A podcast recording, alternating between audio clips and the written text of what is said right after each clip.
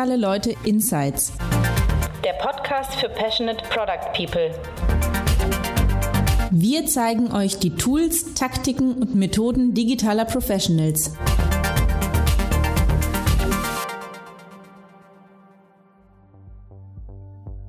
Hallo und herzlich willkommen zum Digitale Leute Podcast. Mein Name ist Thomas Riedel und in dieser Episode hört ihr mein Interview mit Matthias Henze, CEO von Jimdo, das ich auf dem siebten Digitale Leute Meetup in Hamburg bei Sinner Schrader geführt habe.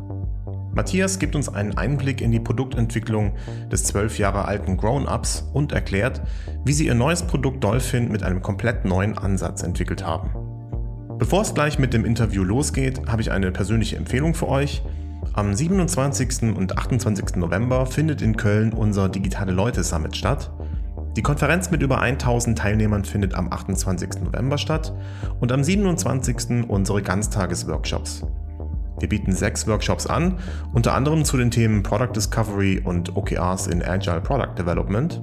Mit dabei sind Colleen Granato, Product Lead von Airbnb, Nils Anhalt von Nexum und viele weitere. Die Anzahl der Plätze ist beschränkt, damit die Workshops auch produktiv sind. Darum meine Empfehlung, schaut sie euch an und greift zu, solange es noch Tickets gibt. So viel im Voraus. Jetzt wünsche ich euch viel Spaß mit unserer Meetup-Folge mit Matthias Henze von Jimdo. Matthias, grüße Moin. dich. Moin. Bei diesem Interview geht es äh, um Jimdo, einem der deutschen Vorzeige-Digitalunternehmen. Würde ich mich einfach mal vorwagen. Warum? Jimdo gibt es seit 2007. Wer kann sich ähm, an eine Firma äh, aus dem Startup-Bereich erinnern, dass es schon seit 2007 gibt und es immer noch gibt und immer noch erfolgreich ist? Alle, weil äh, es gibt zum Beispiel Soundcloud. Du hattest noch eins. Ja, äh, die Questico AG aus Berlin.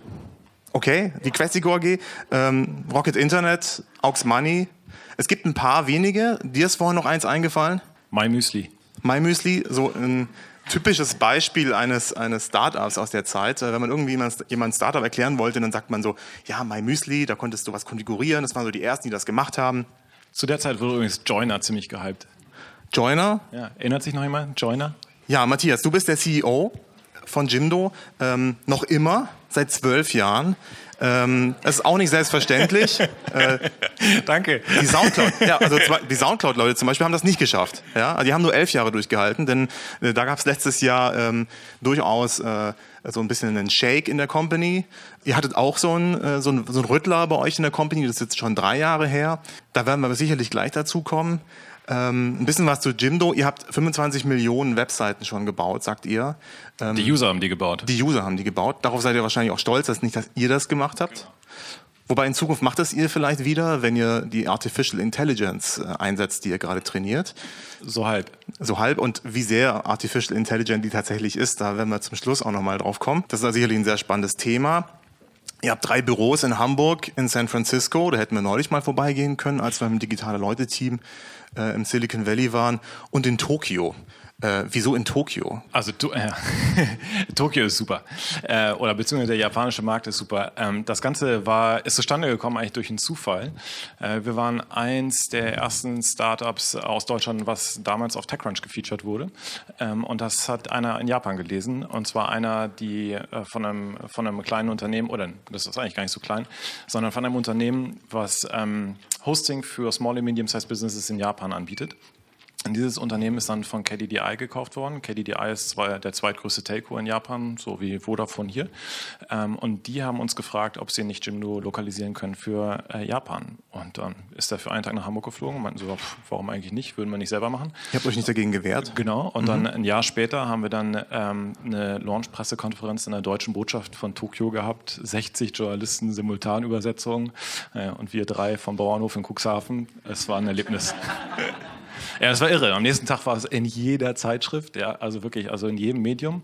Ähm, und äh, Jimno ist, oder wir haben immer sehr, sehr viel Wert darauf gelegt, dass das Produkt einfach sehr gut ist, ähm, dass es User überrascht, wie einfach es geht und es ähm, ist nach wie vor, also der virale Faktor oder die Weiterempfehlung ist nach wie vor unser stärkster Wachstumskanal ähm, und das hat dann auch in Japan gut funktioniert und ähm, mittlerweile ist es so, wir machen da jedes Jahr ein User-Meetup ähm, und äh, bieten ungefähr 500 Plätze an, das ist innerhalb von weniger Stunden ausverkauft.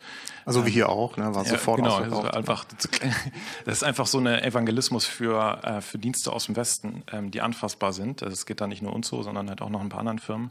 Und es ist schon echt imposant, das zu erleben. Was ich ja super spannend finde, ist, ihr habt vor zwölf Jahren mit was angefangen, was heute immer noch gefragt wird. Jetzt macht ihr nicht irgendwie, ihr verkauft es nicht äh, Taschentücher und Klopapier, was sowieso immer jeder braucht, sondern ähm, ihr macht einen Website-Konfigurator, ähm, wo man denk, sich denkt, okay, am Anfang hatten halt alle noch keine Webseite.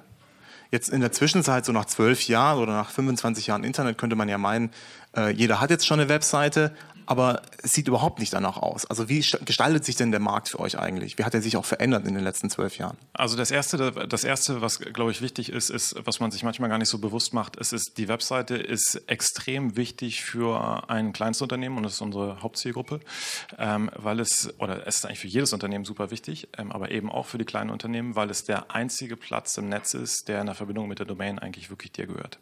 Ähm, das heißt, das ist die Basis, ähm, über die du eigentlich alles aufbauen kannst. Und deshalb glaube ich, ist es eigentlich ein Platz im Netz, der noch viel mehr Wert an äh, oder viel mehr an Wert auch für die Kleinstunternehmen eigentlich gewinnen wird, ähm, weil de facto wird er noch gar nicht so dementsprechend eingesetzt. Bisher ist halt der Hauptnutzungszweck immer noch, das ist eigentlich meine Visitenkarte, soll professionell aussehen, soll bei Google gut ranken ähm, und wir sehen da halt noch ganz, ganz viel Potenzial da drin, ähm, die Webseite eigentlich oder die ganze Peripherie davon noch zu stärken. Ähm, und das ist auch was, was unsere Kunden einfach ähm, mhm. wahrnehmen und da auch einfach ein wirkliches Bedürfnis haben. Ja, und wahrscheinlich ähm, wird es dann auch wieder noch eine Welle geben auf die eigene Webseite oder gibt es vielleicht sogar jetzt gerade, äh, wenn man sich anschaut, was es für Datenskandale mit äh, Facebook und so weiter gibt. Ähm, das war ja so ein bisschen äh, lange Zeit auch das Nonplusultra, wenn du ein Unternehmen hast, dann brauchst du eine Facebook-Page. Das war ja so ein bisschen der Slogan eigentlich. Und jetzt äh, vielleicht spürt ihr das auch wieder. Ähm, ja klar, also ich glaube, es verstärkt einfach das Bewusstsein von dem, was ich gerade gesagt habe. Und wir sehen es halt auch einfach so, dass die Netzwerke super sinnvoll sind, um sie halt dafür zu nutzen, wofür sie gut sind. Ja, und zwar initiale Aufmerksamkeit ähm, zu generieren und dann halt eigentlich auf die Webseite zu lenken. Und wir haben uns auch lange damit, oder beziehungsweise lange Zeit, äh, vor allen Dingen als Facebook halt groß geworden war, immer so, ja, es hat keine Webseite, hat keine Zukunft, ja, Facebook macht das alles. Und mittlerweile sieht man halt doch, dass dieser unabhängige Platz im Netz einfach unglaublich viel Wert hat. Auf jeden Fall. Ja, bei einem digitale Leute-Interview wollen wir auch immer so ein bisschen die persönlichen Hintergründe kennenlernen und auch verstehen, was jemanden antreibt. Wenn man dich auf LinkedIn sucht, findet man dich ganz schnell und du schwärmst dann von Jimdo. Ansonsten sieht man da gar nicht mehr so viel. Was war denn vor Jimdo in deinem Leben los? Äh, nix. Äh, also tatsächlich ist Jimdo mein allererster, also wir haben ja, äh, Christian Friedhoff und ich, wir haben ähm, vorher noch ein Unternehmen zusammen gehabt, ähm, die North, äh, Northclick, was im Prinzip das gleiche war, was äh, Jimdo ähm, heute macht, nur da, da war es Agentur, als Agentur ähm, eigentlich ausgerechnet. Wir haben also auch individuelle Templates gemacht, individuelle Programmierung, all die Sachen, die wir jetzt mit Jimdo nicht mehr machen, weil eben alles voll automatisiert ist. Aber tatsächlich war das mein erster Job. Also ich habe vorher einfach studiert und ähm, Wo? in Kiel. Mhm. Ja, ganz klassisch BWL. Okay, also BWL-Fuzzi, klassischer ja, Sorte. Ganz genau. Okay. Ja, ich würde mich nicht als klassische Sorte bezeichnen, aber ich glaube, das macht auch kein BWLer, insofern wahrscheinlich schon. Ja. Ähm. Was, was, du genau bist, finden wir gleich noch raus. Wie bitte? Was du, was du genau bist, finden wir gleich noch raus, weil ja, genau. ist ein bisschen was passiert. Ja, lass uns mal ein bisschen auf die Unternehmensentwicklung an sich eingehen. Zwölf Jahre, da ist viel passiert. Wie war, wie war es damals, als ihr gestartet seid? Was war, so, falls es das überhaupt schon gab, eure Mission, eure Unternehmensziel? Das ja, das, was wir eigentlich wirklich ermöglichen wollten, dass jeder auf der Welt eine Webseite hat. Ja, oder haben kann zumindest. Und ähm, das muss ich ehrlich, das ist auch, ich glaube, alle Webseitenbaukästen zusammen und die ganzen Blogplattformen. Da muss man wirklich sagen, es ist eigentlich so einfach, wie es, wie es eigentlich fast nur sein kann, ähm, dass die Möglichkeit wirklich besteht, sich frei im Netz ähm, zu äußern. Also außer jetzt irgendwelche regulatorischen oder politischen Sachen, aber rein technisch ist es halt einfach möglich, ähm, dass das jeder kann. Und das war halt eine unserer, das war unsere, unsere erste Mission, die wir, die wir wirklich hatten. Okay. Und wie seid ihr da rangegangen? Ähm, habt ihr da, habt, du kannst ja aber zum Beispiel nicht programmieren, konnten das deine Kollegen? Ja, genau. Also Christian und Friedhof haben das System, ähm, das System entwickelt und die sind ursprünglich, sind durch einen Auftrag, ähm, den sie als Designagentur mal hatten, sind sie auf diese Idee gekommen, äh, dass man halt über den Browser Inhalte aktualisieren kann ähm, und das WYSIWYG, ja, also what you see is what you get, ohne abstrakte Oberflächen, sondern du klickst drauf, änderst es, speicherst und es ist, es ist online. Und das haben sie in 2003 ähm, entwickelt oder sind auf die Idee gekommen. Und das war noch vor den Zeiten von Ajax, falls sich jemand von euch noch daran erinnert. Also es war damals wirklich super, super neu und gab es eigentlich in der Form noch nicht. Und dann haben sie mich halt gefragt, ähm, ob wir daraus nicht ein, äh, ein, Produkt machen wollen. Und ich hatte, die beiden haben halt eben zusammen das System entwickelt und ähm, ich hatte eben studiert. Und die beiden, genau, die beiden hatten halt die Illusion, dass, sie, äh, dass ich irgendwie Marketing kann und mich um den Rest kümmern kann. Im Endeffekt war das halt auch alles nur, nur Learning by Doing, weil halt die Uni ähm, meiner Meinung nach, also vor allen Dingen zu der Zeit einfach überhaupt nicht darauf vorbereitet hat. Aber wir drei hatten einfach unglaublich viel Spaß dabei, das zusammen zu entwickeln und halt immer von Schritt, äh, also Schritt für Schritt halt weiterzumachen. Ja. Sag doch mal genau, was haben deine beiden Kollegen gemacht? Die haben entwickelt? Äh, genau, die haben entwickelt. Also äh, Friedrich hat ähm, Design und UX gemacht mhm. ähm, und Christian hat das Backend gemacht. Okay. Gab es damals schon sowas wie Product? Also wir haben es schon immer als Produkt, beziehungsweise die beiden haben immer gesagt, wenn wir, also man muss dazu sagen, die sind halt zur Schule gegangen und haben ihre, ihr erste Unternehmen in der Schule gegründet und waren halt gerade mit der Schule fertig und ich war halt gerade mit dem Studium fertig. Und für die war halt so dieser Punkt so, okay, gehen wir jetzt an die Uni und studieren oder machen wir weiter? Und sie haben halt gesagt, so, wenn wir weitermachen, dann wollen wir gerne unser eigenes Produkt haben. Insofern gab es da schon Produkte in der Form von, wir möchten gerne eine, ein Stückchen Software haben, wo wir immer kontinuierlich unsere, beste, unsere Energie reinstecken, um es immer besser zu machen. Und das hat sie halt damals als Webdesign-Agentur immer geärgert von, wir machen gerade was für einen Auftrag, sind gerade eigentlich richtig drin und dann ist der Kunde zufrieden und dann bleibt es halt liegen. Und eigentlich würden wir gerne eigentlich weitermachen. Ja, ich frage so ein bisschen wegen deiner Rolle. Du hast jetzt gesagt, ähm, du hast dich eher ums Marketing gekümmert. Inwiefern hast du dich denn auch ums Produkt gekümmert? Naja, das war bei uns halt immer alles ganz eng zusammen verbunden, ja, weil wir haben immer gesagt, von das Produkt ähm, sollte eigentlich für sich sprechen, ja. Das heißt also, wir haben für uns war äh, zum Beispiel auch total klar, dass wir Jimdo kostenlos machen, ja, weil wir jeden, jedem halt die Möglichkeit geben wollten, das auszuprobieren, um ihn halt auch überraschen zu können. Steht noch heute auf der Webseite bei einem ja. Modell, bleibt auch kostenlos. Ja, äh, genau, das, äh, genau. Da, also da stehen wir auch wirklich, da stehen wir auch wirklich für. Und das ist ja im Prinzip ist das halt auch Marketing, ja. Ähm, und wir haben uns dann halt immer sehr, sehr eng ausgetauscht ausgetauscht von, was sind jetzt Features, die, wir, die vielleicht Sinn machen würden, die wir, äh, die wir integrieren, die nachgefragt sind. Und dann ist aber auch, und dann habe ich eigentlich eher den Teil von Kommunikation nach außen gemacht, von wie kommunizieren wir das dann an die Kunden. Aber die Entscheidung für, was bauen wir jetzt, wie soll das Produkt aussehen, die haben wir immer gemeinsam getroffen. Okay, jetzt könnt ihr noch fragen, ähm, was für Kunden ihr damals hattet und heute. Das gibt sicherlich, äh, da gibt es sicherlich auch Veränderungen. Ja, wirklich nicht, eigentlich gar nicht viel. Also ähm, wir waren eine, eine, Zeit lang, als wir angefangen haben, waren wir mehr auf, also in Richtung Privatkonsumenten. Das hat sich dann wieder zurückgeschiftet zu den Kleinstunternehmen, wie wir es bei unserer Agentur damals hatten, weil wir halt gesehen haben, dass wir da einfach einen riesen, riesen Nutzen ähm, erfüllen und auch, also dass das Produkt auch im, im Do-it-yourself-Modus einfach wirklich dem entspricht, was, was auch nachgefragt ist. Und insofern hat sich das dann wieder ein bisschen zurückgeschiftet. Aber im Prinzip ist das von der Kernzielgruppe ziemlich gleich geblieben. Hm, okay, weil es, manchmal ist es so, dass man dann merkt, okay, B2C lohnt sich dann, äh, oder B2B lohnt sich dann doch ein bisschen mehr, das sind größere Kunden, da ist ein bisschen mehr Kohle dahinter, die sind ein bisschen, vielleicht ist der Sales Cycle ein bisschen länger, aber äh, im Grunde bleiben die dann halt mal dabei, wenn sie da sind. Ja, also klar, da ist dann natürlich auch eine höhere ähm, Bezahlbereitschaft da bei, bei den Leuten, die es halt kommerziell einsetzen, ähm, aber trotzdem auch heute, wir haben noch, also wir haben auch noch sehr viele, wir nennen die Prosumer, die halt gerade so auf der Ecke sind zwischen, naja, ist es jetzt wirklich kommerziell oder ist es, äh, ist es eigentlich noch Hobby. Das kann man äh, zum Beispiel bei Fotografen häufig gar nicht sagen, was es denn jetzt genau ist. Und ist letztendlich auch, auch für uns dann halt auch total egal. Ähm, sondern wir wollen diese Kundengruppe von den, wir nennen sie halt immer Kleinstunternehmen, wollen wir halt empowern, wirklich erfolgreich im Netz zu werden. Ähm, und das ist, äh, das, ist, das ist unsere Mission und das ist eigentlich auch schon, das ist halt auch seit längerem unsere Mission. Ihr habt dann ähm, vor euch hingearbeitet, ihr habt Investitionen äh, angenommen, die habt ihr dann wieder zurückgezahlt. Äh, das war nicht so euer Ding. Da könnten wir jetzt viel drüber sprechen, das ist aber kein klassischer CEO-Talk, wo, Talk, wo wir so über diese Strategien sprechen wollen. Lass uns mal ähm, in Schnelldurchlauf die Jahre durchgehen ähm, bis zu dem Punkt, wo es kritisch wurde. Ähm, das war vor drei Jahren. Was waren denn, also was, wie hat sich das Unternehmen bis dahin entwickelt und was waren bis dahin so die, die wichtigsten Learnings? Ja, gerne. Also vielleicht kurz zur Historie. Wir sind ähm, mit extrem wenig Kapital eigentlich gewachsen. Ja.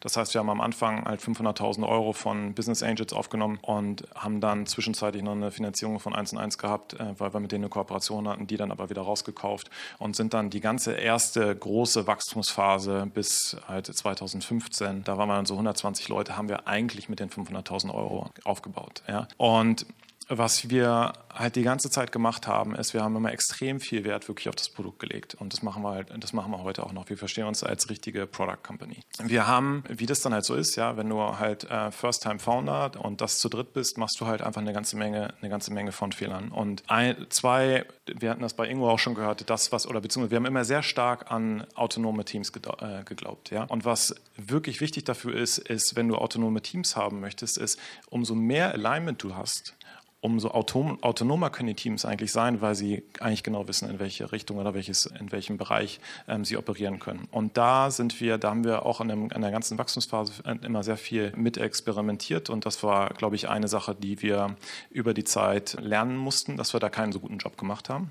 Inwiefern? Was ist passiert? Äh, ich glaube, wir waren einfach nicht wirklich richtig klar von, wo wollen wir eigentlich wirklich hin. Ja, mhm. Also ähm, das ist jetzt auch, was sich vielleicht schimmern, als es wirklich, als es wirklich war, aber es war halt eine Sache, dass wir von den Teams halt äh, haben von, überlegt euch mal gute Sachen, äh, die darauf einzahlen. Aber ich glaube, wir waren nicht immer hundertprozentig klar darin, von äh, wo wollen wir denn eigentlich wirklich mhm. hin. Genau, und das Zweite, was halt passiert ist, wir haben 2015 haben eine Investitionsrunde gemacht über ähm, 25 Millionen. Und ähm, was da noch passiert ist, wir sind halt relativ schnell auch personal gewachsen, um die eigentlich, ohne die eigentlichen wirklichen Struktur, Strukturen zu haben.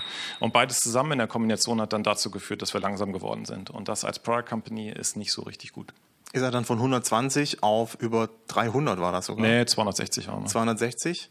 Ähm, da habt ihr eure Butze auch gut ausgebaut. Äh, habt ihr jeden Raum genutzt, den es irgendwie gab, unterm Dach, äh, jedes Kämmerlein. Also ich war vor zwei Jahren mal dort, als ähm, das mit dem Umbruch äh, ein Jahr lang vorbei war, äh, um in ein gewisses Office gehen zu können. Und äh, musste man sozusagen das eine Gebäude rein, dann übers Dach wieder raus, dann rüber, runter und dann wieder aber durch eine Seitentür rein, um dann dort anzukommen. Also ohne das ist das Jimdo-Labyrinth. Genau, das Jimdo-Labyrinth, äh, um da irgendwo hinzukommen, also allein, also man kann da nicht einfach einbrechen und was klauen, man verirrt sich einfach, kommt die wieder raus. Das ist wie eine Pyramide so ein bisschen. Ja, ja, das ist so ein gewisser Lock-in-Effekt. Auf jeden Fall. Gebäude eingebaut. Ähm, aber es war alles wunderschön. Es gab äh, so viele Kaffeemaschinen wie in kaum einer anderen Company, die ich gesehen habe. Ähm, ja, also, guter Kaffee ist wichtig. Absolut, ja, genau. Der Treibstoff der Entwickler. Das heißt, ihr habt dann die zwei Learnings gehabt, dann seid ihr super schnell gewachsen mit den 25 Millionen, habt ihr richtig Gas gegeben, wahrscheinlich gedacht, okay, jetzt erobern wir die Welt. Ähm, und was ist dann passiert? Ja, wir sind einfach, wir sind langsam geworden, ja, und wir sind auch in der Produktentwicklung langsam geworden und als Product Company ist das. Aber das verstehe ich nicht. Ihr habt 25 Millionen Euro, ihr habt sehr viele Kaffeemaschinen, ihr habt sehr viele Leute und trotzdem werdet ihr langsamer.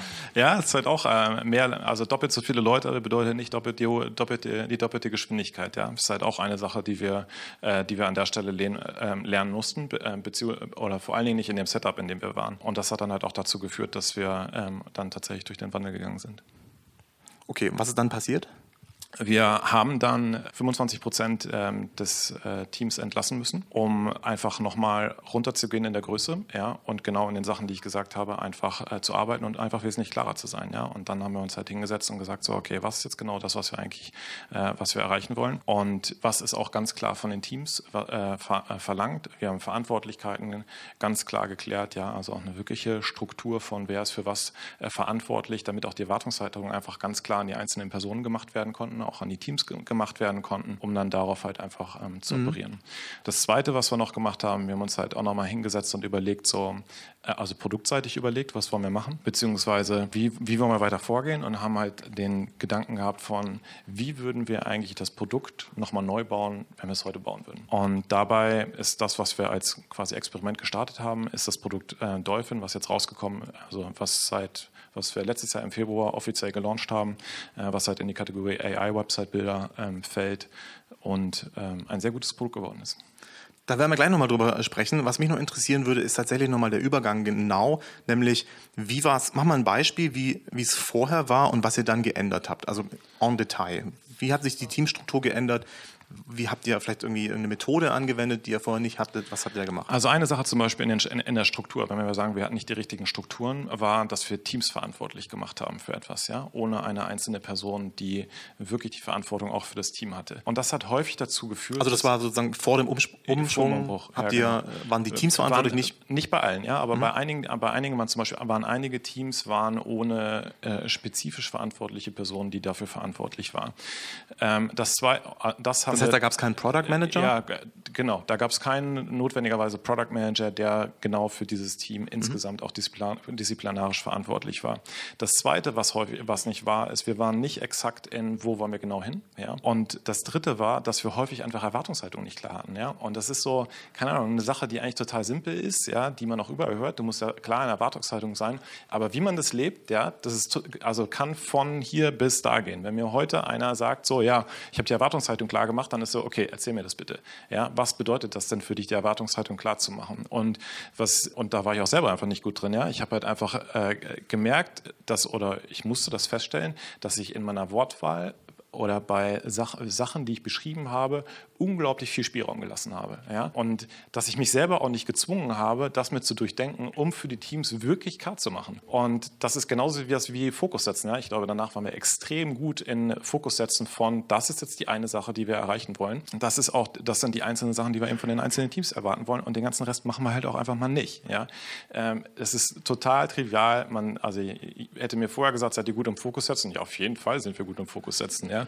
Ähm, und dann lernst du es halt nochmal von einer ganz anderen Perspektive kennen, wie, äh, wie es anders aussehen kann. Und ähm, das sind einfach Iterationen. Das ist auch, das hat auch nicht aufgehört. Ja? Das mhm. sind wir, auch was die Klarheit angeht, sind wir jetzt gerade wieder dabei, den nächsten Schritt zu machen, noch klarer zu werden und äh, wirklich von, das ist das, wo wir hinwollen, das sind die, das sind die Sachen, die wir im Moment für richtig halten, äh, das sind Hypothesen, die wir haben, um es wirklich explizit zu machen, dass auch jemand gegenargumentieren kann. Ja? Weil es geht ja nicht darum, äh, also vorher war es irgendwie, ähm, wir wollen halt 20 Stellen, ja? Millionen mehr Leute haben oder 10 Millionen mehr Webseiten und heute sagt ihr, wir wollen 5% mehr Manga-Seiten in Japan haben oder so.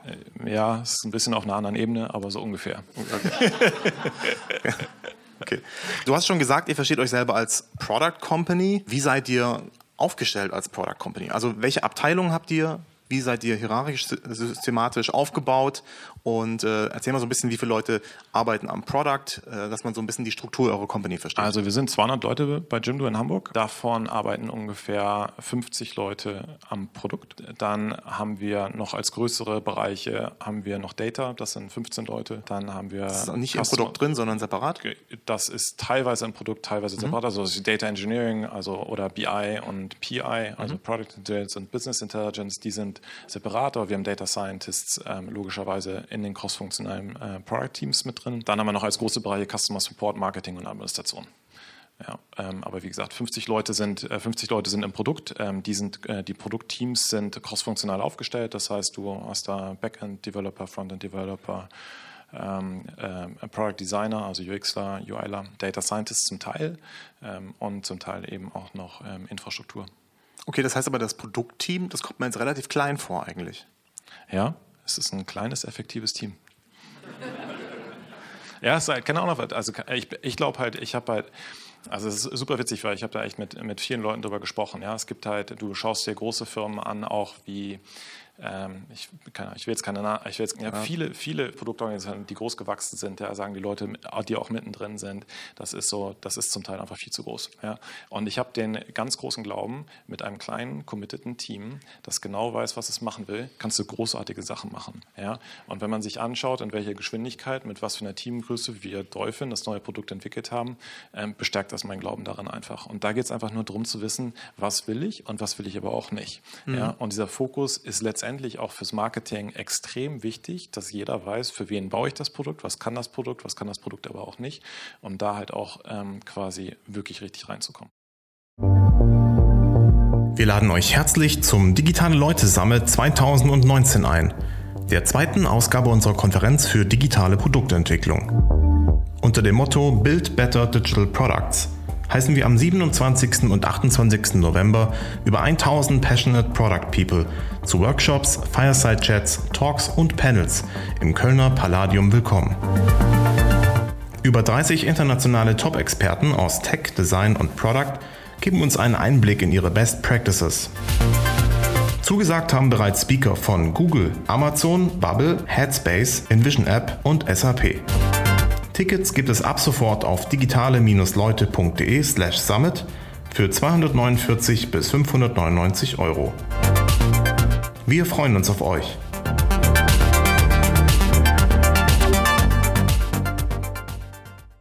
Lass uns jetzt endlich mal über Dolphin sprechen. Ja. Das neue gute Produkt. äh, wenn man auf die Jimdo-Webseite geht, also ich war tatsächlich vor zwei Jahren das letzte Mal auf der Webseite, muss ich leider sagen. Jetzt war Es ich hat wieder. sich viel getan. Es hat sich sehr viel getan. Ähm, es ist sehr viel, nicht sehr viel, es ist sehr viel weniger geworden. Es, die Seite ist sehr schlank geworden. Ähm, man hat im Prinzip nur eine einzige Seite und da sind alle eure Produkte drauf, nämlich zwei. Soweit ich das verstanden habe. Und dann gibt es natürlich so ein paar, auf ein paar Fragen gibt es ein paar Antworten. Und dann war es das ja eigentlich auch schon. Ne? Ihr habt es sehr verschlankt. Ähm, erklär mal ein bisschen, was die, was die neue Herangehensweise und die Philosophie hinter Dolphin war. Ja, was wir gelernt haben, ist mit dem, wir haben zwei Produkte, eben den Creator und Dolphin. Ähm, und der Creator ist unser Bestandsprodukt, was wir eben äh, damals im Prinzip im Kern schon 2003 angefangen haben zu entwickeln. Und der Ansatz von dem Creator ist, dass es ein super Tool ist, äh, für jeden eine Webseite zu bauen, wenn die wissen, was sie bauen wollen. Ja, ist so ein bisschen wie Adobe Photoshop, total reich in den Funktionen. Wenn du weißt, was du mit dem Bild machen willst, ist Adobe Photoshop halt super. Ja, aber genauso komplex wie Adobe Photoshop für ein Small- und Medium-Sized Business ist, ist ähm, naja, nicht ganz so, aber ähm, ist der, der Creator im Prinzip. Der ist super, wenn du weißt, was du, was du bauen willst. Ähm, aber unsere Kernzielgruppe, ja, das sind Heilpraktiker, Yoga-Studios, Rechtsanwälte, Ärzte, Musiker, ja, you name it, we have it. Aber ihr kriegt, glaube ich, einen Eindruck von Japaner? wem wir da. Ja, das auch in Japan, ja. Ähm, ja, japanische Restaurants unbedingt. lecker. Ja, genau.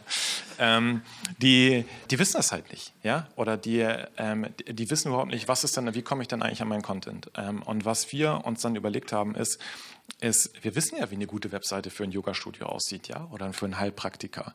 Und im Prinzip wäre, ist es unsere Aufgabe, denen helfen, denen, denen zu helfen, zu einer Webseite zu kommen, die schon eigentlich fertig gebaut ist, ja, und die im besten Fall über dem liegt, was sie eigentlich selber erwarten würden.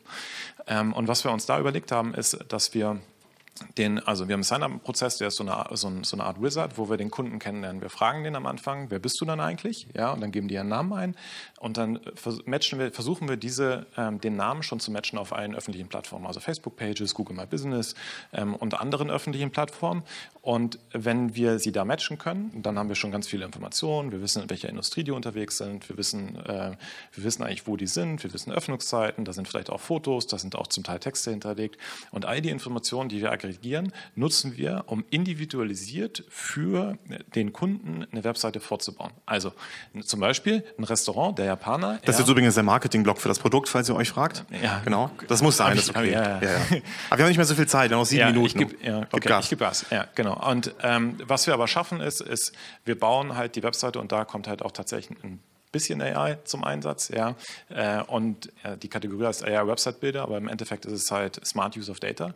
Wir bauen die Webseite halt individualisiert für den Kunden vor. Ein Restaurant kriegt halt dann die richtigen Menüpunkte und dann im besten Fall schon auch die Speisekarte. Für einen Fotografen ist das Ganze halt sehr, sehr bildlastig. Und so kann der User im besten Fall in drei Minuten mit seiner Basis-Webseite online, online gehen. Wir haben dann noch ein komplett neues CMS entwickelt, was einfach super leichtgewichtig ist und noch einfacher in der Benutzung. Ja. Hatte sehr schön gepitcht, würde ich sagen. Merkt, merkt man, ich bin excited. Ja, absolut. Super excited. Äh, Ich habe tatsächlich auch ähm, Vorbereitung für das Interview äh, mir einen Foodblog äh, über Kölner Restaurants angelegt und zack hatte ich einen Foodblog plötzlich. Das war wirklich ein Traum. Es ging super schnell. Aber wie viel, also was mich, zwei Sachen, die mich interessieren, ist erstens, was hat sich bei euch da in der Produktentwicklung geändert, ge geändert? Denn plötzlich kommen Daten hinzu. Ja, vorher habt ihr sozusagen, sag ich mal, mit User-Feedback gearbeitet ähm, und habt da sozusagen euren Editor verändert und Konfigurator verändert und dass es halt schneller geht. Jetzt ist aber so nochmal ein anderer Punkt. Ne? Da kommen nämlich dann Daten von irgendwo rein und äh, auch die Frage, wie dynamisch ist das? Also wie hat sich die Produktentwicklung verändert und wie dynamisch ist das eigentlich auch tatsächlich dann? Was meinst du mit dynamisch? Ihr habt jetzt ein Datenset, mit dem ihr dann wisst, okay, so sieht eine japanische äh, Sushi-Seite aus. Das ändert sich aber auch im Laufe der Zeit. Ja? Also einmal haben sie irgendwie Maki auf äh, der Website und jetzt ist plötzlich in, irgendwie ein Inside-Out auf der äh, Webseite zu haben. So, wie, wie kriegt ihr das mit und wie arbeitet ihr dann das Produkt ein? Ja, okay. Ähm, zwei verschiedene Fragen. Also einmal zu der Datenfrage. Ist klar, wir schauen uns natürlich die ganze Zeit moderne Website-Trends an und versuchen halt das auch für unsere Neukunden halt immer dann ähm, auch dementsprechend äh, direkt einzuarbeiten, dass die Webseite immer den neuesten Trends entspricht. Okay, anschauen bedeutet, ähm, ihr lasst da was scrollen und macht eine Datenbank auf und schreibt das da rein oder gucken sich Leute aus dem Marketing-Team die Seiten an? Ähm, also erstmal ich weiß nicht, ob ich deine Frage richtig verstehe. Ähm, also wie kommt ihr an die Daten ran? Äh, von den Kunden? Nee, wie ihr, also äh, was eine gute Webseite ist. Ähm, das ist gut. Die, ähm, also es ist beides. Ja. Auf der einen Seite schauen wir uns halt an, okay, welche Trends gibt es im Webdesign, ja, jetzt also wirklich designseitig. Und ansonsten schauen wir uns natürlich auch an, wie funktionieren die Webseiten, ja, wie funktionieren die Webseiten von unseren Kunden, was können wir daran, äh, was können wir daran eigentlich auch noch optimieren. Ähm, und da versuchen wir den Kunden auch hinzuguiden. Okay, äh, elegant umschifft die Frage.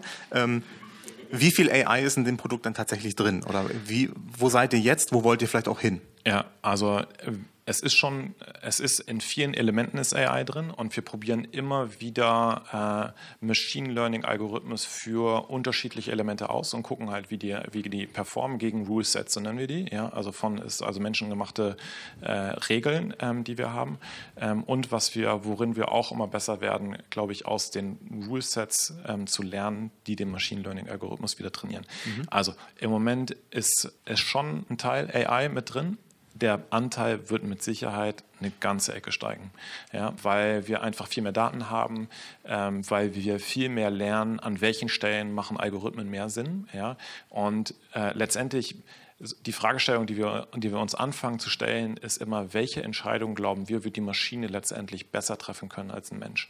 Ja, und davon, davon arbeiten wir rückwärts. Ja, und dann zu gucken, okay, wir haben noch immer im Moment noch vielleicht noch nicht die optimale Datenlage und was wäre, das, was wäre die Fallback-Solution davon? Und dann, dann arbeiten wir die ein. Okay, gibt es noch sonst was zu dem Produkt Dolphin zu sagen, außer dass du begeistert darüber bist und dass es voll toll ist? Vielleicht noch so den Punkt, ähm, könnt ihr jetzt schon irgendwie erkennen, dass es tatsächlich mehr auch dann zahlende Kunden gibt? Also das ist ja so ein bisschen euer Businessmodell, Freemium rein und dann... Äh, ja, also wir können sagen, dass das Produkt sehr gut für uns funktioniert. Also meine ehrliche Meinung ist, ich glaube, ja, die Art von Website-Building wird Commodity werden. Ja? Wir haben uns seit Anfang 2017 haben wir uns getraut, das auszuprobieren. Wir sind den Weg gegangen. Ich glaube, wir sind im weltweiten Vergleich mindestens Augenhöhe mit, äh, mit, mit dem Wettbewerb. Ich bin da natürlich heavy biased und glaube, wir sind eine ganze Ecke voraus. Ja, wir sind auch die einzigen, die E-Commerce in dem Sektor anbieten, mhm. im AI-Website-Building-Bereich. Und ja, die, wenn du siehst, in welcher Geschwindigkeit unsere Kunden zu einem fertigen Shop, äh, mit, äh, einem Shop fertig werden, das ist ganz schön irre. Ja, und ähm, wir haben gerade, heute Morgen habe ich mir wieder aus dem Datenset 30 Webseiten einfach angeschaut, wo ich sagen muss, da bin ich echt stolz drauf, dass die Leute eine Webseite damit hinkriegen. Also, wenn ich weiß, was da für Leute hinter hinterstecken und was ist halt, was sie sonst alternativ mitbauen. Ähm, und das ist halt definitiv unser Ziel. Ja, ich freue mich einfach darauf, darauf jetzt äh, weiter aufzubauen. Ja, Nochmal ein bisschen was zu deiner persönlichen Rolle. Du bist der CEO. Das ist jetzt nicht unbedingt äh, eine Rolle, wo man sagen würde, okay, du bist jetzt so eine Art äh, P, äh, ähm, CPO. Wie seid ihr da aktuell aufgestellt? Denn deine beiden Mitgründer haben sich zurückgezogen aus dem aktiven Geschäft. Wie seid ihr da aktuell aufgestellt und wie ist da sozusagen das Verhältnis im, im Sinne von, wie managt ihr sozusagen das Unternehmen auf dieser Ebene? Mit meinen beiden Mitgründern? Ähm, nee, ich meine zum Beispiel mit CPO, CTO und mit dir. Also wie seid ihr da aufgestellt? Ja, ähm, also wir haben Jan, der ist auch heute Abend hier. Äh, der ist äh, VP Product. Dann haben wir Nadel, die ist Head of Product Operations, die ist auch hier. Ähm, und dann haben wir ähm, Product Owner, wie zum Beispiel Corinna, die ist auch hier. äh, eine eine von, der, von, von, von sechs, ähm, die im Produkt halt unterwegs sind. Mhm. Und dann haben wir logischerweise für Marketing haben wir einen CMO, für Finance haben wir einen CFO. Mhm. Und so sind wir da. Okay, und ihr trefft euch einmal die Woche? Wie genau, wir treffen uns einmal, also wir treffen uns mit dem erweiterten Management, Management treffen wir uns einmal, einmal die Woche. Äh, wir machen dann, äh, wir machen mit dem Produkt, machen wir äh, mindestens ein Product, äh, Product Management Weekly ähm, und dann machen wir immer noch Deep Dive Sessions zu den einzelnen Themen, die uns jetzt gerade am, am Herzen liegen oder wo wir, wo wir halt Schritte voran machen wollen. Äh, dann haben wir logischerweise noch All Hands Meetings. Äh, dann ich mache, setze mich alle drei Monate mit jedem einzelnen Team zusammen, um deren Fragen zu klären und auch dafür Klarheit zu sorgen. Ähm, das sind so unsere Formate, mit mhm. denen wir arbeiten. Jetzt hast du da, jetzt habt ihr da gemeinsam auch sagen mal, die Struktur eures Unternehmens geändert. Ihr habt ein paar Learnings gemacht in Richtung Fokus und ähm, Alignment und äh, dass äh, tatsächlich einzelne Köpfe dann doch immer noch mal entscheiden, äh, entscheidend wichtig sind, äh, die auch Verantwortung tragen müssen, obwohl Teams natürlich das Produkt bauen. Wie kannst du vielleicht also sagen, wo, wohin geht das ähm, in der Unternehmensführung? Du bist der CEO, wo siehst du vielleicht Trends äh, in der Unternehmensführung? Wohin wird sich das vielleicht wieder weiterentwickeln? Weil es bleibt ja eigentlich nie stehen. Wenn wir zum Beispiel in Design äh, reinschauen, da ist gerade so, dass die ganzen UX-Leute sich plötzlich wieder Product Designer nennen. Also da gibt es ja auch immer so ein Relabeling. Ähm, Siehst du da vielleicht irgendwelche Trends ähm, für dich persönlich, die du wichtig findest? Na, ein Thema, was uns, äh, da haben wir vorhin schon drüber gesprochen, was uns einfach beschäftigt, ist äh, wirklich absolute Klarheit zu schaffen, damit man, damit die Teams so autonom wie möglich arbeiten können, ja, und damit sie selber ähm, halt die Lösungen entwickeln können, die ähm, für unsere Kunden einfach wirklich Wert schaffen. Ähm, und das ist eine Sache, die uns gerade beschäftigt, die auch, äh, glaube ich, relativ typisch für unsere Größe ist. Also wie gesagt, es beschäftigt uns nicht, äh, nicht erst nicht erst jetzt, aber es geht halt wirklich um den, wie schaffen wir weiter weiter Innovation auf einem, skalierbar, auf einem skalierbaren Level zu machen. Und das fühlt sich gerade richtig gut an und da freuen wir uns einfach drauf. Super. Matthias, da würde ich erstmal sagen, vielen, vielen Dank für das Interview. Hier einen Applaus bitte einschieben.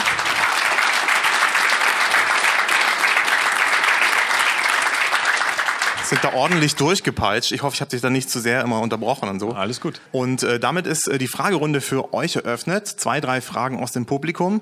Und dann äh, würde ich tatsächlich äh, den Ingo gleich wieder auch hochbitten. Hier, Hans, das lese ich auf dem Schild, hat zuerst die Hand gehoben. Hans, Moin Hans.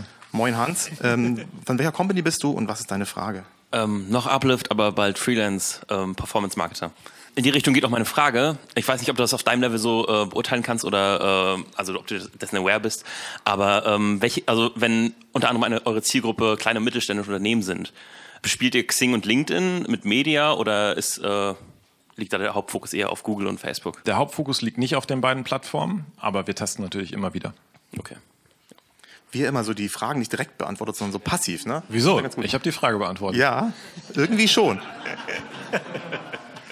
Hallo, wie ist dein Name? Was äh, machst du so und was ist deine Frage? Hallo, ich bin Sarah, ich arbeite beim Rowold Verlag. Und dieser Prozess, äh, wo ihr diesen Umbruch hattet nach dieser Finanzierungsrunde und euch neu aufstellen wolltet und auch neu aufgestellt habt, äh, wie viel Hilfe hattet ihr da von außen und wie viel habt ihr wirklich aus euch heraus sozusagen erneuern können? Wir haben das meiste von intern gemacht. Wirklich? Ja. ja. Ähm, es war uns halt relativ klar, was wir ändern wollten, äh, beziehungsweise wie wir uns anders ausstellen wollen. Ähm, und da, das haben wir, das haben wir dann einfach, das haben wir einfach gemacht. Wir hatten zu der Zeit noch ähm, Neil Benton, das ist der Ex-CEO von äh, Mailchimp. Der war zu der Zeit hier und war der CEO bei uns. Ähm, und der hat einfach auch noch natürlich eine andere Perspektive von außen mit reingebracht. Mhm. Ähm, das Board hat uns mitgeholfen, also die Investoren. Ähm, aber im Prinzip war uns relativ klar, was wir machen, was wir machen wollten, beziehungsweise ja, doch. Weil die Probleme so eindeutig waren? Ja. Gut. Wenn die so eindeutig waren, warum musstet ihr dann praktisch erst bis zu diesem Punkt kommen? Ja, das ist, das ist eine sehr gute Frage, die ich mir auch manchmal, ähm, die ich mir auch äh, bis heute noch stelle. Letztendlich haben sich da einfach verschiedene Sachen sind da einfach zusammengekommen, die sich nicht, und es war ja nicht so, dass wir nicht vorher, also so einen radikalen Schritt zu machen, ja, das machst du nicht leichtfertig. Da probierst du vorher jede Menge, äh, jede Menge Sachen noch aus. Aber da muss man sagen, die Einzelmaßnahmen haben, unter, haben einzeln nicht den Effekt gebracht, den wir uns erhofft hatten. Und letztendlich waren dann auch die Miese irgendwann immer höher. Also man kann das, wir haben darüber geschrieben auf deutsche Startups, äh, das war ja teilweise, es stieg dann immer mehr und dann war wahrscheinlich irgendwann der Punkt da, wo die Investoren gesagt haben, Nee, Schluss. die Investoren haben wirklich gar nichts dazu gesagt. Also es war auch nicht aus finanziellen Motiven, sondern es war einfach äh, das Kernproblem, dass wir mit unserer Geschwindigkeit nicht zufrieden waren. Und das war auch eine Sache, die wir dem Board vorgeschlagen haben, ähm, dass wir oder dass wir zu dem Entschluss gekommen sind, dass wir das jetzt machen müssen. Und das Board hat es dann unterstützt, aber das war keinerlei Druck von den Investoren. Okay. Wer bist du, was machst du und was ist deine Frage? Moin, ich bin Stefan, äh, ich leite ein Designstudio bei einer Unternehmensberatung. Meine Frage, du hast sehr von sehr vielen wichtigen Entscheidungen gesprochen, die, glaube ich, auch harte oder schwere Entscheidungen sind. Und du sprichst in dem Zusammenhang immer von wir. Wie ist dieses, wer ist dieses wir und arbeitet ihr dort demokratisch oder hast du das letzte Sagen? Wie geht das? Ja, es, es ähm Guter Punkt, ja. ähm, also es kommt drauf an, ja. Also die Entscheidung für, wir machen jetzt die Entlassung, das war meine Entscheidung, ja, äh, beziehungsweise war mein Vorschlag, das dann zu machen. Das heißt, dafür war ich letztendlich äh, auch verantwortlich. Wenn es jetzt darum geht, zum Beispiel in der Produktentwicklung, da arbeite ich halt super eng mit, äh, mit Nadja und, und Jan zusammen, wo wir uns sehr lange darüber unterhalten von, äh, was ist jetzt die beste Lösung und da im besten Fall auch zum Konsens kommen. Wenn wir da nicht zum Konsens kommen und eine Entscheidung notwendig ist, dann treffe ich die Entscheidung. Und das ist aber auch was, was wir jetzt von den einzelnen Leuten in den Positionen halt verlangen von, das ist jetzt deine Entscheidung, ja, ähm, und dafür bitte auch dann viel Verantwortung tragen. Und damit es, damit es einfach klar lokalisiert ist, ja, und es hat viele Vorteile, die Verantwortung zu tragen, ähm, aber auch, äh, aber auch Konsequenzen. Das Ding ist nur, ich glaube, wenn tatsächlich die Verantwortung lokalisiert ist und man auch klar ist, dass jetzt meine Entscheidung, die ich an dieser Stelle wirklich treffe, habe ich auch nur die Chance daran tatsächlich auch zu wachsen. Und es ist ja nicht so, wenn eine Fehlentscheidung getroffen wird, dass dann der Kopf abgerissen wird. Im Gegenteil, sondern ich, für mich zum Beispiel ist es total motivierend, auch auch zu wissen, okay, ich habe einen Fehler gemacht, ich möchte daran gerne wachsen. Und das ist, glaube ich, ein ganz großer Vorteil davon, wenn die, äh, wenn die Verantwortung dann auch zumindest für die letzte Entscheidung lokalisiert ist.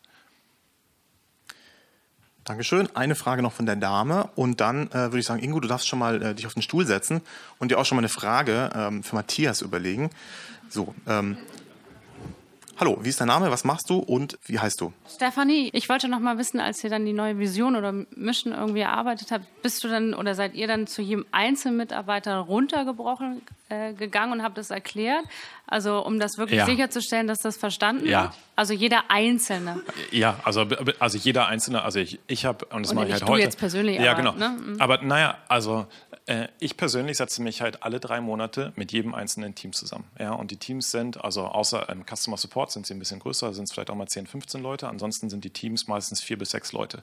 Ja, sodass da wirklich alle Fragen einzeln geklärt werden können. Und vor allen Dingen, das ist entstanden nach dem Wandel, weil da ist halt extrem viel, also du musst dir das vorstellen, ja, es ist ja auch, wenn da 25 Prozent vom Team nicht mehr da sind, das ist auch für die, also es ist hart für die, die gehen müssen. Und es ist auch extrem hart für die, die halt da bleiben, ja, weil das sind Freunde, das sind enge Kollegen, die sie sehr geschätzt haben, ja, und das passiert jetzt auf einmal. Ähm, und das ist ja die große Frage, warum? Ja? Und äh, warum der, ähm, was man häufig dann nicht beantworten kann. Aber das Wichtigste ist ja dann Orientierung zu geben von, was ist das Warum dahinter und wo wollen wir hin und was wollen wir zusammen jetzt auch erreichen und was ist ganz konkret von dir oder vom Team eigentlich auch gefordert, damit wir auch diesen, also da jetzt tatsächlich auch auf den, äh, also was Positives draus ziehen können. Und da ist extrem viel, also ich bin, glaube ich, die ersten sechs Monate danach bin ich die ganze Zeit, war mein bin ich nur rumgegangen und habe eigentlich mit den einzelnen, einzelnen Leuten geredet. Du das hast war, das dann erklärt, ja, wohin genau. ihr gehen wollt und warum ja. ihr das so macht und warum ja. ihr denkt, dass das der richtige ja. ist. Ganz genau, weil das ist auch da ist es um also da ist ja eine extreme Unsicherheit, was ja super verständlich ist und es geht darum, da einfach Perspektive zu bieten und einfach auch Halt zu geben und auch einfach zu erklären, warum es sich lohnt, durch den Schmerz jetzt gemeinsam durchzugehen, um am anderen, am anderen Ende ähm, stärker rauszukommen. Mhm auch so ein bisschen die Frage nach dem Alignment, also wie kriegt man das hin in einem, für eine Firma? Ihr habt das jetzt auch, du hast das auch deswegen so gemacht, äh, weil es einfach auch Klärungsbedarf gab und du hast einen Cut gemacht, hast Leute entlassen. Das ist dann gut, wenn man natürlich um das Volk geht und sagt, hier Leute, stellt mir Fragen. Wie machst du es heute, so drei Jahre später mit dem Alignment? Hat sich da ein bisschen was geändert? Oh, nee, hundertprozentig, also immer noch so. Also mhm. das heißt also, wir kommunizieren, glaube ich, wirklich äh, viel. Wir versuchen uns auch, also wir versuchen einfach viel mit den einzelnen Teams zu reden. Das ist auch, also keine Ahnung, wir rennen die ganze Zeit auch, auch im, im, im Unternehmen rum. Und wenn ich jetzt von wir spreche, dann meine ich das gesamte Management. genau, und das ist so, ich setze mich nach wie vor mit den ganzen äh, Teams, äh, Teams zusammen. Wir machen All-Lens-Meetings, wo wir die, ähm, die, die Strategie oder auch runtergebrochen auf die Workstreams, das eben runterbrechen über das, was wir gelernt haben. Äh, wir haben jeden Montag haben wir bei uns ein Datenmeeting, wo wir die AB-Tests durchgehen, wo auch das wieder zum Alignment genutzt wird. Also ähm, da machen wir wirklich sehr, sehr, sehr, sehr viel und ich glaube, da werden wir über die Zeit auch besser drin. Super, dann würde ich sagen, jetzt ist die Zeit gekommen, wo Ingo äh, Matthias eine Frage stellen kann. Und dann äh, öffnen wir, am besten tauscht ihr die Mikros immer aus, ähm, wir die Fragerunde allen. Das heißt, ihr könnt jetzt beiden noch Fragen stellen. Ingo, bitteschön. Also mich würde mal noch mal interessieren, wieso eure Roadmaps entstehen, beziehungsweise auch wie du als CEO da auch tatsächlich nochmal eingreifst. Du hast gesagt, du willst, also dir ist besonders wichtig, dass du da auch Erwartungshaltung klar formulierst. Wie konkret wird denn das dann da bei der Produktentwicklung? Weil, also ich glaube, manchmal juckt es bei dir wahrscheinlich auch und sagst so, wow, das wäre ganz cool. Du hast eben von autonomen Teams gesprochen. Wie autonom sind sie dann tatsächlich und wie viel Eingriff machst du dann da noch? Es ist gerade ein großes Thema, wie wir Roadmap-Planung äh, bei uns machen. Im Moment ist es so, dass wir, also wenn man Dolphin sieht, da sind einfach noch, auch in dem, vor allen Dingen im letzten Jahr, waren einfach noch Features, die wir als Commodity oder Table Stacks bezeichnen, wo es relativ einfach ist. Mehr von einfach, da braucht man die Features, da ist der Outcome äh, tatsächlich auch erwartet. Und dann gibt es den Bereich von, da sind die in dem Bereich sind die Teams sehr, sehr autonom. Ähm, und dann gibt es den Bereich ähm, Innovation, ja, wo wir wirklich wo wir in Sachen wo wir mit Sachen experimentieren, wo noch nicht ganz klar ist, in welche Richtung das geht. Ähm, und da bin ich näher dran, ähm, weil das im Prinzip auch die Sachen sind, wo ich gerne mitlernen möchte. Ähm, und da geht es noch nicht mal so viel, also wie du ja weißt, bei Innovationsthemen gibt es eigentlich häufig keine ganz klare Roadmap, sondern geht es eher von, was sind gerade die Hypothesen, an die wir glauben und wie können wir hier am schnellsten lernen ähm, und wie können wir, was ist das beste Experiment, äh, Experiment, um das am schnellsten zu lernen. Und da bin ich äh, relativ dicht an den Teams dran, ähm, weil auch da der meiste oder da ist halt so, da ist das Alignment häufig am Anfang noch nicht ganz klar. Ähm, und da hilft es einfach total viel, extrem viel zu reden und so, ah, ich habe das gesehen, du hast das gesehen, interessant und äh, ja, wie passt denn das mit dem, mit dem Konsumentenfeedback da an der Stelle zusammen, um da einfach durch einen, äh, durch einen gemeine, gemeinsamen Lernzyklus durchzugehen. Genau, dann würden wir hier jetzt noch eine Frage aus dem Publikum einschieben. Wir haben noch so ungefähr zehn Minuten. Dann kann ich euch auf die Getränke und aufs Networking loslassen. Und danach stellt äh, Matthias Ingo eine Frage, wenn, ja, wenn du eine hast. Klar. Ähm, sehr gut. Dann jetzt Fragen von euch nochmal, entweder an Matthias oder an Ingo. Bitte schön. Eigentlich an beide so ein bisschen. Ähm, Ingo, du hast ja, glaube ich, gesagt, dass ihr, vor, äh, dass ihr ähm, Scrum arbeitet unter anderem. Ähm, ich habe es nicht mehr ganz so auf dem Schirm, wie ihr da arbeitet und äh, wie die Teams da genau zusammengesetzt hat. Und ich glaube, bei euch ist es nicht so. Und dann würde es mich interessieren, so pro Contra von eurer Sicht, glaube ich, was dafür spricht, im Scrum zu arbeiten. Ähm, also die, die Scrum-Paradigmen sind halt die, die wir erleben. Und das ist eben, ähm, dass wir nicht äh, an unseren Plänen strikt festhalten, sondern Lernen gehört dazu und das sich irren gehört dazu. Und ja, so eine Fehlerkultur zu leben, das sind für mich agile Werte und vor allem auch die Kollaboration mit Kunden oder mit Stakeholdern am Produkt zusammen gemeinsam zu entwickeln, das ist für mich Agilität. Und Scrum ist ja jetzt nur ein Framework, wie man diese agilen Werte ähm, in, die Organisation kriegt. Und da sind wir nicht ganz sklavisch anhand des, des, des ähm, Scrum Guides unterwegs. Also wichtig sind die Werte, die dahinter stehen. Nadja könnte die Frage viel, viel besser beantworten als ich. ähm, wir machen eine Mischung aus Kanban und Scrum, die für uns passt. Ist das richtig, Nadja? Das ist da dran. Vielleicht, wir können Sie auch zu Wort kommen lassen. Hast, magst du? Warte, ich komme, ich komme. Wie, wie setzt ihr sozusagen, wie nah seid ihr sozusagen an den, an den eigentlichen Regeln dran? Wie, wie, was bedeutet Agilität für euch? Wie geht ihr damit um, wenn ihr was ändern müsst und so? Also unsere Prozesse sind Scrum gestützt. Ähm, wir kommen aus so einer alten Kanban-Historie. Das hat aber mehr, nach, mehr mit unserem Wunsch nach Autonomie zu tun. Das heißt, der Handlungsspielraum ist da ein bisschen größer. Aber man muss sich nicht so sklavisch an Prinzipien äh, und Regeln halten. Das wäre der wesentliche Grund. Außerdem, wenn man Scrum wirklich richtig gut umsetzen will, dann macht man es sehr diszipliniert. Das machen wir auch nicht. Ein ganz wichtiges agiles äh, Prinzip ist ja, dass die Teams entscheiden, wie sie arbeiten. Und ähm, Ingo hat, glaube ich, ein ganz gutes Beispiel dafür geliefert. Die entscheiden eben, wie sie arbeiten. Das heißt, sie sollten ihre Prozesse auch so anpassen, wie es für sie passt und wie sie effektiv daran arbeiten können. Das machen wir auch so. Und Agilität ist für uns mean to an end und nicht, wir machen Agilität, um agil zu sein, das ist Quatsch, sondern wir, wir versuchen natürlich die Komplexität äh, mit Agilität äh, in den Griff zu bekommen oder adressierbar zu machen, daraus zu lernen. Deswegen ist das iterative Vorgehen für uns natürlich entscheidend, aber deswegen eben auch nur eine Methode oder ein Framework und nicht Selbstzweck. Wie lange bist du schon bei Jimdo? Immer. Und das hat sich auch geändert im Laufe der Zeit, wie ihr damit umgegangen seid? Oder war das schon immer so, wie du das gerade beschrieben hast? Das hat sich entwickelt. Und das Bewusstsein dafür, was man wie einsetzt, äh, hat sich natürlich auch entwickelt. Ja, das heißt, die Klarheit, die wir haben darin, das gezielt einzusetzen, beziehungsweise gezielt darauf zu verzichten und nicht, weil wir keinen Bock darauf haben, äh, ist auf jeden Fall größer geworden. Das hat was mit dem Reifegrad zu tun, der dann zunimmt, ja. Ja, du Lust bekommen für ein drittes Interview. Seid ihr bereit? Sollen wir nochmal noch mal tiefer einsteigen? Äh, Agilität bei Jim. Definitiv guter Interviewpartner. okay. So, Zeit für deine Frage an Ingo. Was ist dein größtes Learning in den letzten sechs Monaten gewesen? So eine CEO-Frage, oder? Ähm, ähm, Otto ist ja auf dem Weg zur Plattform. Ne? Das bedeutet auch, dass ähm, der Händler, das klassische Händlermodell, ne, wir kaufen Ware ein und verkaufen sie, nur noch ein Teilaspekt unseres Geschäftsmodells ist, ne? sondern wir werden jetzt zukünftig auch über Provision Geld verdienen. Und das bedeutet, dass sich vieles ändern wird. So, das heißt, wir haben sehr viele, äh, oder ich habe sehr viele Learnings in den letzten halben Jahr gehabt.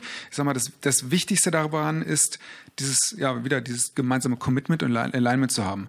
Das bedeutet eben auch die Entscheidung für Plattform, äh, bedeutet auch die Entscheidung gegen alt eingefahrene Prozesse, gegen ja, äh, Incentivierungsmodelle. Ja, keine Ahnung, also allein, alleine zu überlegen, ähm, früher hat man, äh, wurde man gelobt dafür, wenn man besonders viel eingekauft hat und verkauft hat. Vielleicht wird man später dann gelobt dafür, dass man auch viele Partnerartikel vermitteln konnte. Ne? Das sind also Dinge, die jetzt der Einfluss äh, oder die jetzt der Einzug halten müssen und auch dabei sind. Also das ist halt tatsächlich ein Geschäftsmodellwandel, den wir da durchlaufen.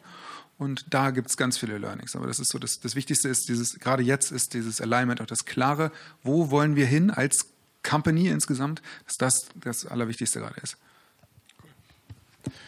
Wie, ähm, wie versucht ihr diesen, diesen Wandel zu managen?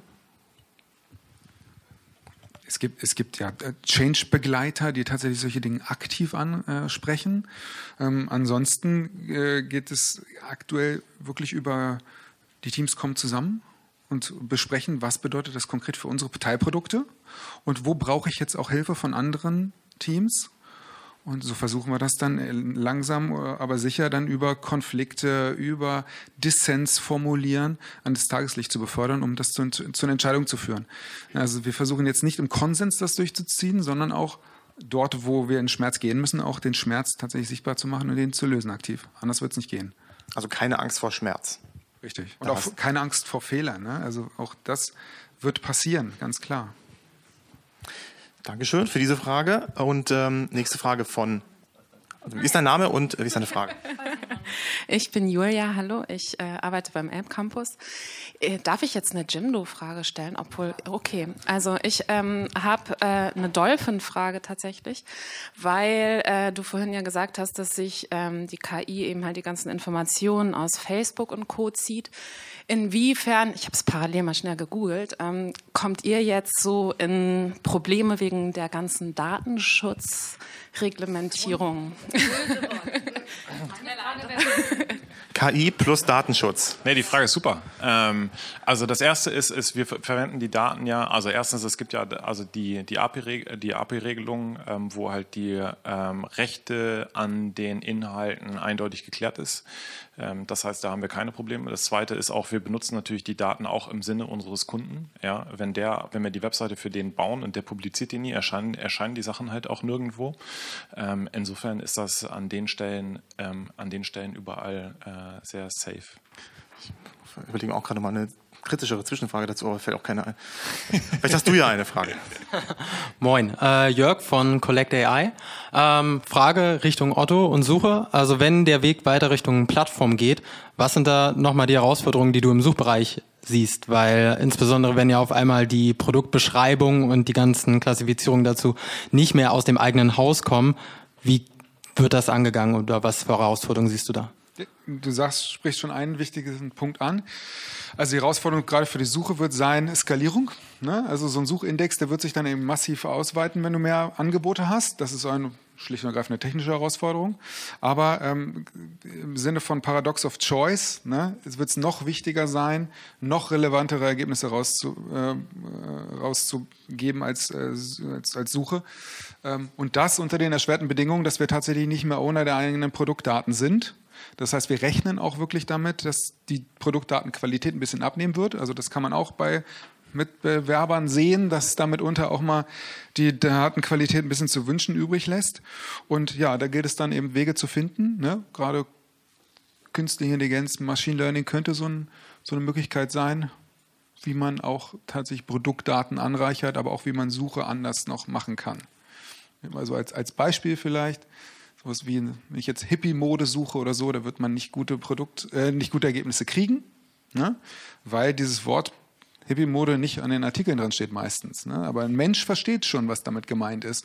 Und wenn man sich jetzt einfach mal die Daten anguckt von den Leuten, die das suchen, Hippie-Mode, das sind ja ein paar hundert Leute im Jahr, und man guckt sich dann an die Artikel, die er danach angeguckt hat und macht daraus eine Produktliste, dann sieht man schon, ah, okay. Ne, und das ist einfach so, welches Potenzial, so viel Masse und also Wisdom of the Crowd, so wie viel, ähm, wie viel Insights man wirklich aus Daten ziehen kann, auch um Suche zu verbessern, gerade im Plattformkontext, wo die Datenqualität abnehmen wird.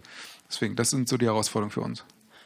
Wie stark wird das bisher eingezogen? Also die Handlung von dem Kunden, nachdem er gesucht hat und was er dann anklickt?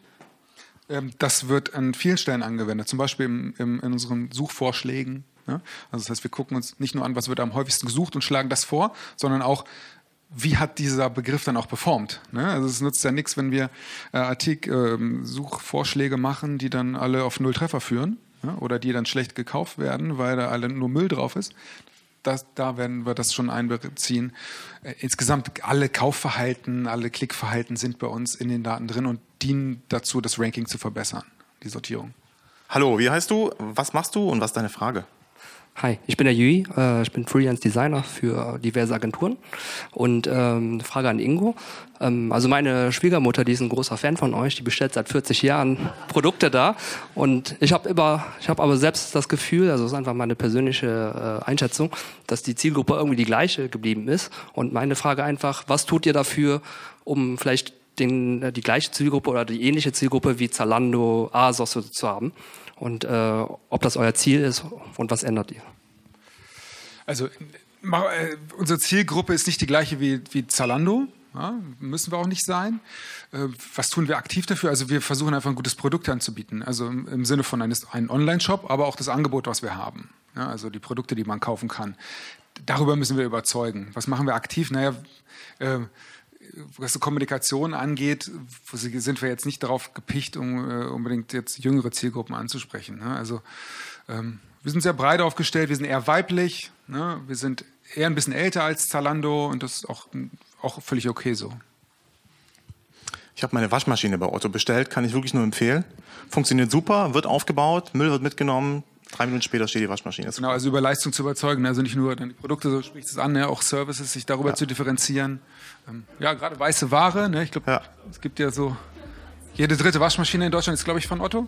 Ist das so? Ja, okay. Also auf jeden Fall erstaunlich, beeindruckende Zahlen, ja. Sehr, sehr erstaunlich. Ich fand, der Abend war auch sehr erstaunlich mit den zwei Herrschaften, die wir heute hier vorne sitzen hatten. Das Publikum war erstaunlich mit erstaunlich guten äh, Fragen, die ihr gestellt habt. Vielen Dank dafür erstmal euch selbst und auch an die Speaker einen fetten Applaus.